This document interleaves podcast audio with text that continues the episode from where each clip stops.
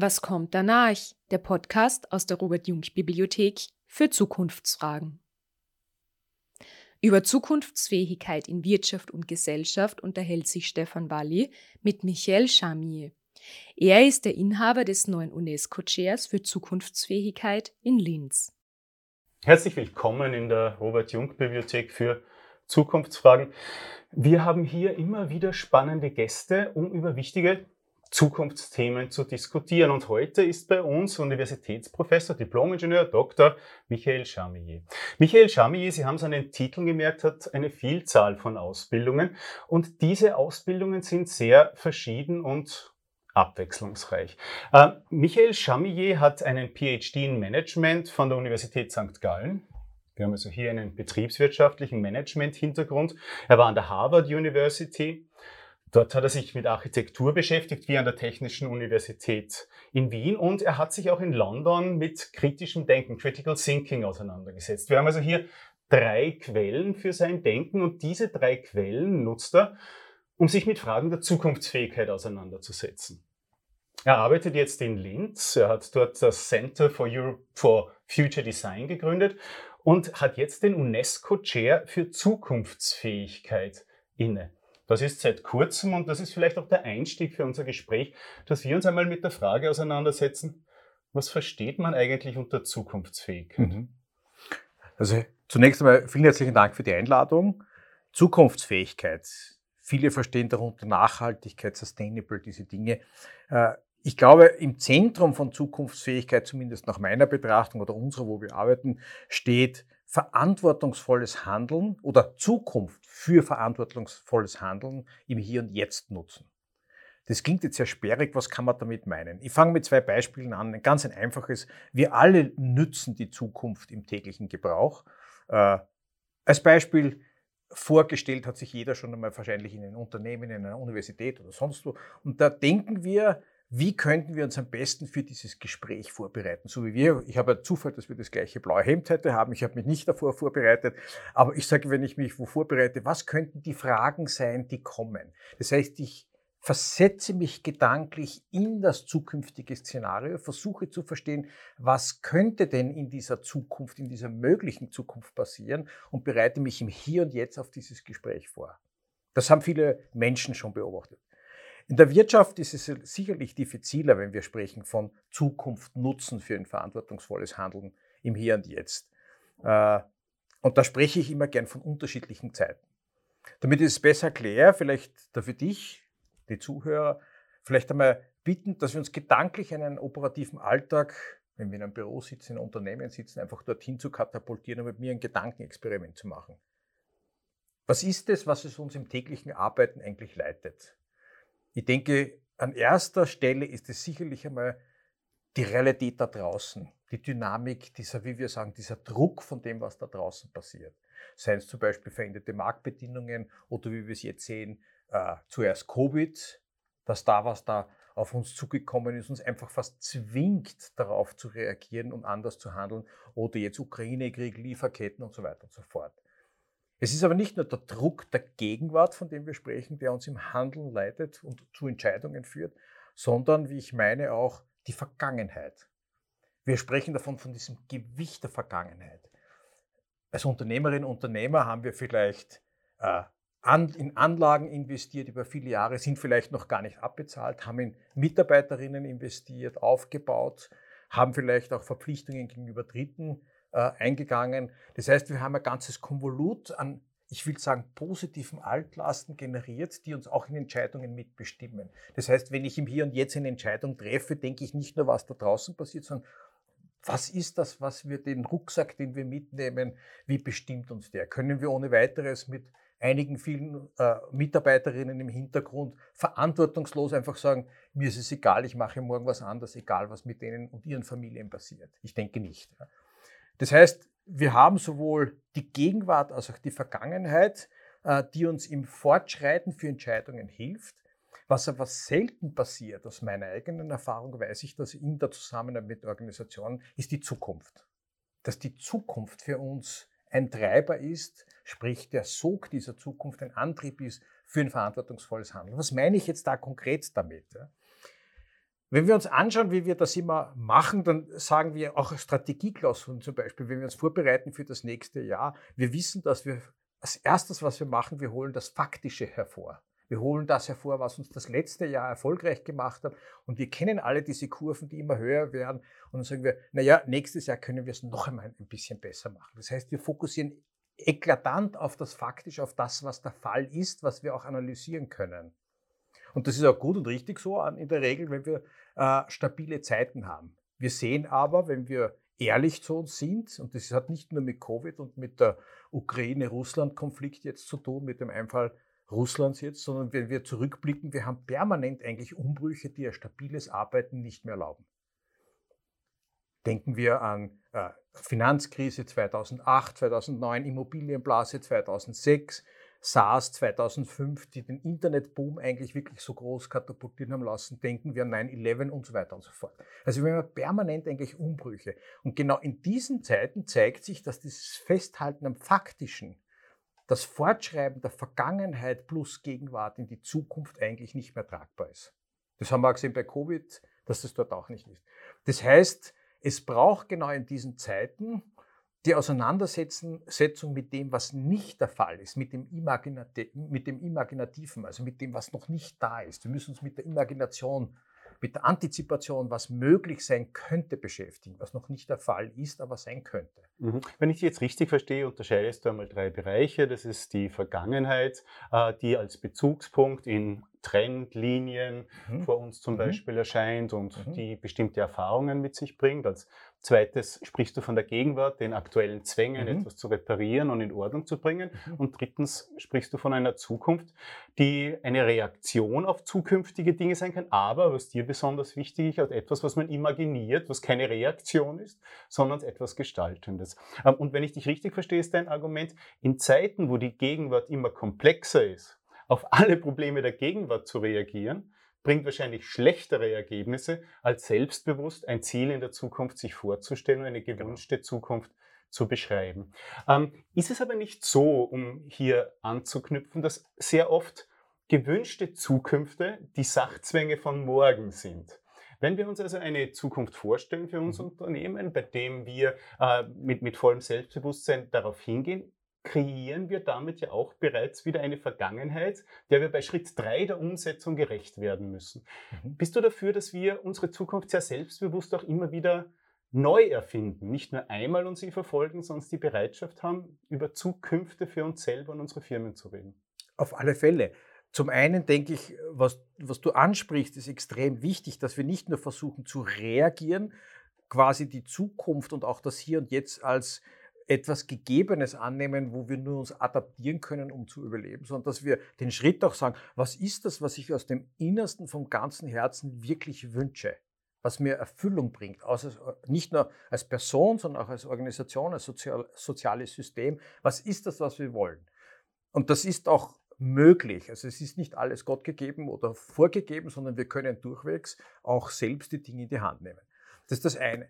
Zum anderen denke ich dann auch, dass das fixe Festhalten an Plänen, wie wir es so gerne tun, dass wir am ersten oder Ende des Jahres die Klausur machen und sagen, wir, nächstes Jahr wollen wir da sein und äh, einen fixen Plan machen, dass das natürlich auch nicht funktioniert. Das ist naiv zu glauben, dass diese Pläne noch gehalten sind, sondern dass es viel mehr darum geht, welche Taktiken wir uns aneignen, wenn dieses oder jenes oder dortige Alternative auf einmal aufpoppt. Um das geht es ja. Es geht ja nicht um die eine singuläre Zukunft, sondern es geht darum zu erfahren und zu erproben, spielerisch auch gedanklich äh, damit auseinanderzusetzen.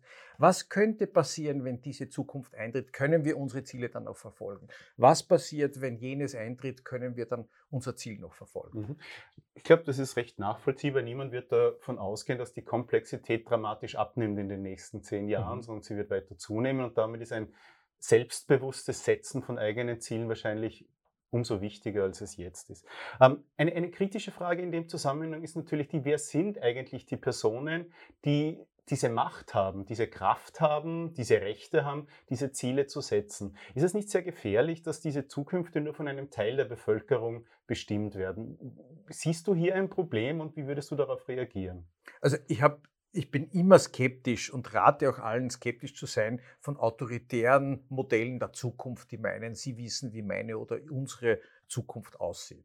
Darum glaube ich, ist es auch so wichtig und das war auch ein Anliegen und auch der Impetus für diesen UNESCO-Lehrstuhl, dass man sagt, was könnten denn Techniken sein, dass wir ko-kreativ unsere gewünschte Zukunft äh, gestalten. Und da sind wir auch wieder beim Thema der Nachhaltigkeit oder Zukunftsfähigkeit, dass es nicht darum geht, dass jemand die Zukunft im singulären Maße meint zu verstehen, zu wissen, das ist die richtige und die anderen haben den zu folgen, sondern es geht darum, eine, eine, eine, eine ein Bewusstsein äh, zu entwickeln, gekoppelt mit einer Haltung zu sagen, wir wollen gemeinsam eine Zukunft gestalten, in der allen beteiligten Akteuren nicht nur das Stimmrecht gegeben wird, eine Beteiligung an dem System in der Kreation äh, zuteil wird, sondern dass das Wohlergehen aller auch letztendlich dann gewährleistet ist mhm. und nicht einer Person. Mhm. Das Hochinteressante, wenn ich mit dir spreche, ist natürlich, dass diese Überlegungen, die du hast, sehr eng sich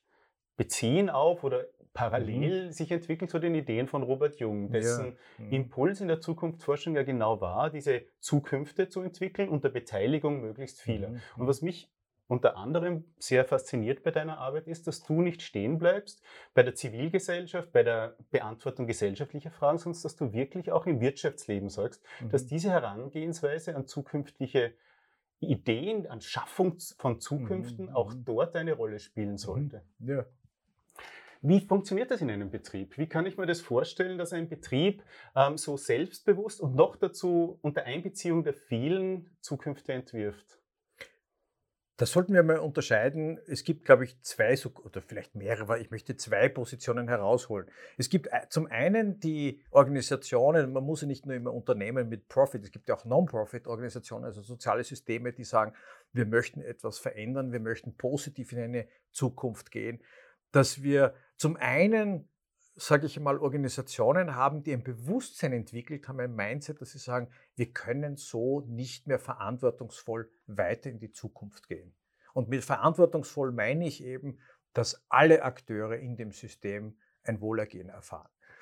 Mit denen ist es meistens nicht schwierig, weil das Mindset, also die, die, das Denkmodell schon da ist, dass sie wissen, wir müssen etwas oder wir sollten etwas tun und schon der Impetus gegeben ist, dass wir in das Arbeiten beginnen. Viel schwieriger sind jene Organisationen und Unternehmen, die üblicherweise sehr erfolgreich sind und sagen, warum sollten wir ändern? Das, was wir tun, ist erfolgreich. Wir sehen gar keinen äh, Grund, uns hier zu ändern und oder noch einen Schritt weiter zu gehen, es wäre ja sogar kontraproduktiv, wenn wir diese Erfolgs Linie jetzt versuchen zu durchbrechen und etwas anderes machen, da wären wir ja schon blöd eigentlich, wenn wir das tun. Genau das hast du aber studiert anhand von konkreten Beispielen, wie das mhm. zum Unglück auch für Unternehmen werden kann. Mhm. Es gibt ja gute Beispiele, wir brauchen da gar nicht international so weit weggehen. Denken wir noch an, an Heinz Nixdorf. Viele kennen ihn gar nicht mehr, obwohl er 1988, also diese Nixdorf-Unternehmen in Deutschland, ich kann mich erinnern an die Pike 1988 war, da hat er umgerechnet 6,5 Milliarden Euro Umsatz gemacht. Das muss man sich ein bisschen vergegenwärtigen. Ein großes Unternehmen wie die Föst macht heute, also das sind fast 40 Jahre später, äh, äh, das Doppelte an Umsatz. Also das war ein zwei, also Europas Nummer zwei, was Computerherstellung betrifft. Ich sehe da noch eine Schreibmaschine herinnen im Raum. Damals war das äh, Nummer 6 weltweit hinter IBM und so weiter und so fort. Und der Erfolg hat ihn so geprägt in der Denke, dass ein typischer Spruch, den er immer, der nur das zum Ausdruck gebracht hat, was in seinem Kopf vorging, wir machen, we don't build Mopeds, also wir machen keine Mopeds. Was er damit gemeint hat, er hat ja diese Großcomputer, diese Großrechner gemacht und immer gesagt, diese PC-Welt, also das ist nichts, das machen wir nicht. Ich glaube, die, wir brauchen keine Antwort darauf, was mit Nixdorf passiert ist und wo die PCs und die Großrechner heute stehen. Das war in seiner Denkwelt, wie er die Welt betrachtet hat, hat es sowas wie einen PC nicht geben können, weil er zu sehr fixiert war auf das, was ihn geprägt hat, der Erfolg, den geprägt hat. Und da gibt es viele Beispiele. Denken wir an BlackBerry. Wir kennen diese Handys noch mit der Tastatur. Unglaublich brillantes Entwicklerteam. Mike Lassidis, der Geschäftsführer, kam auf die Idee, warum, wenn die Breitband äh, das Breitband nicht groß genug ist, um Daten zu versenden, Warum machen wir nicht einen Server, der die Daten komprimiert und schicken sie zwischen dem einen und dem anderen, dem Sender und dem Receiver? Unglaublich geniale Idee. Äh, selbst wie Steve Jobs dann noch 2007 herkommt und sagt, wir machen ein Telefon, mit dem Sie nicht nur telefonieren, sondern Sie können mit dem auch Internet surfen und auch Musik hören, wo die ganze Welt lacht. Auch Mike Lasidis hat gelacht, wenn das passiert, nämlich bricht weltweit das System zusammen. Ich darf auch darauf hinweisen, wir kennen das auch jetzt. Jetzt heißt es mit den E-Autos, wenn alle E-Autos fahren, bricht weltweit das ganze Elektrizitätsnetzwerk zusammen.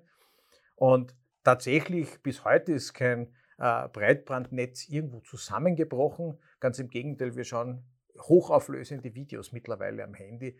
Also man sieht, dass da einiges passiert ist.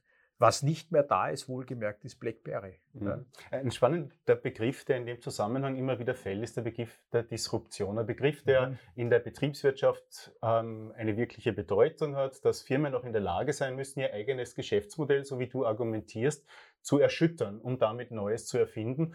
Und wenn man sich anschaut, wer die wichtigsten Unternehmen heute sind und vor 30 Jahren war, wird klar, dass Disruption etwas Wichtiges ist. Jetzt sind wir von gesellschaftlichen Fragen auf Betriebswirtschaft mhm. gekommen, jetzt drehe ich es wieder um. Mhm. Wenn wir in der Betriebswirtschaft feststellen, dass Disruption ein wichtiges Instrument für Erfolg und Fortschritt ist, Mhm. Warum gibt es in der Politik und in gesellschaftlichen Fragen so wenig Disruption, so wenig Bereitschaft, grundlegende gesellschaftliche Machtverhältnisse, Funktionsweisen in Frage zu stellen? Würdest du sagen, wir brauchen auch Disruption, wie wir das Gemeinwesen organisieren? Das ist eine spannende Frage, die ich mir nicht zutraue, sofort zu beantworten, aber ich kann einen Gedanken dazu beisteuern. Zum einen meine persönliche Meinung. Ich bin kein Befürworter für Disruption um jeden Preis. Warum? Denken wir daran, wir haben zuerst die eine Technologie, dann kommt die nächste Technologie. Und öfters geht es ja gar nicht mehr darum, den Nutzen irgendwie zu befriedigen. Es geht ja nur mehr noch darum, dass ein Unternehmen das andere den Teppich unter den Boden weckt. Das heißt, es ist auf, auf wirtschaftlicher Ebene ein Machtkampf, wer wo gewinnt. Und letztendlich telefonieren wir heute noch. Ich bin sogar zurückgestiegen wieder und ich bin kein Nostalgiker. Ich bin auf ein kleines, ich habe es jetzt nicht hier, aber ein kleines Telefon, mit dem ich telefonieren kann und das Wesentliche machen kann, ohne diesen riesen Computer da in der Hand mitzunehmen. Das heißt, ich zweifle an, dass Disruption uns wirklich so gut tut. Ja, die Interessen liegen nämlich ganz woanders und nicht einer, äh, würde ich mal sagen, gesellschaftlichen Erneuerung, sondern das sind ganz klare äh, wirtschaftliche Interessen dahinter. Und um auf diesen Punkt der Gesellschaft jetzt zu kommen, da würde ich meinen, ich bin nicht der Meinung, dass es gibt viele gute Dinge. Warum sollten wir uns die nur aus partikularen Interessen permanent zerstören lassen? Ja? Also ich würde schon sehr mit Vorsicht äh, nach Disruption permanent äh, rufen, sage ich mal. Es gibt viele Dinge, die wir auch jetzt durch diese Disruption, die außen an uns herangebracht worden ist, durch Covid oder auch jetzt leider Gottes durch diesen äh, Einfall Russlands in die Ukraine, dass wir viele Dinge erkennen, wo wir sagen, eigentlich, warum haben wir die so leichtfertig weggegeben? Zum Beispiel innehalten. Einfach innehalten, nachzudenken. Wir sind ja schon zum Teil wirklich getrieben permanent durch den Informationsfluss, die E-Mails und so weiter. Und plötzlich war das möglich, dass der erste Lockdown uns wirklich innehalten lassen hat und viele, ich kenne viele, die ihr ganzes Leben in diesen paar Wochen wirklich substanziell zu hinterfragen begonnen haben, ist dieses Hamsterrad, in dem wir uns drehen, wirklich die Erfüllung schlechthin? Mhm. Also. Mhm. Ähm, liebe Zuhörerinnen und Zuhörer, liebe Zuseherinnen und Zuseher, das ist Michael Chamier, heute zu Gast in der Robert-Jung-Bibliothek. Wir werden jetzt gleich vor Ort und online in einer Hybridveranstaltung mit ungefähr 50 Gästen gemeinsam mit ihm diskutieren. Wenn Sie einmal Lust haben, Fragen vor Ort zu stellen, intensiv sich auszutauschen, online dabei zu sein, Fragen einzusenden, dann schauen Sie auf die Homepage www.jung mit gk-bibliothek.org und melden Sie sich für eine unserer Diskussionsveranstaltungen an. In diesem Sinne hoffe ich, Sie haben einiges an Ideen mitgenommen zum Thema Zukunftsfähigkeit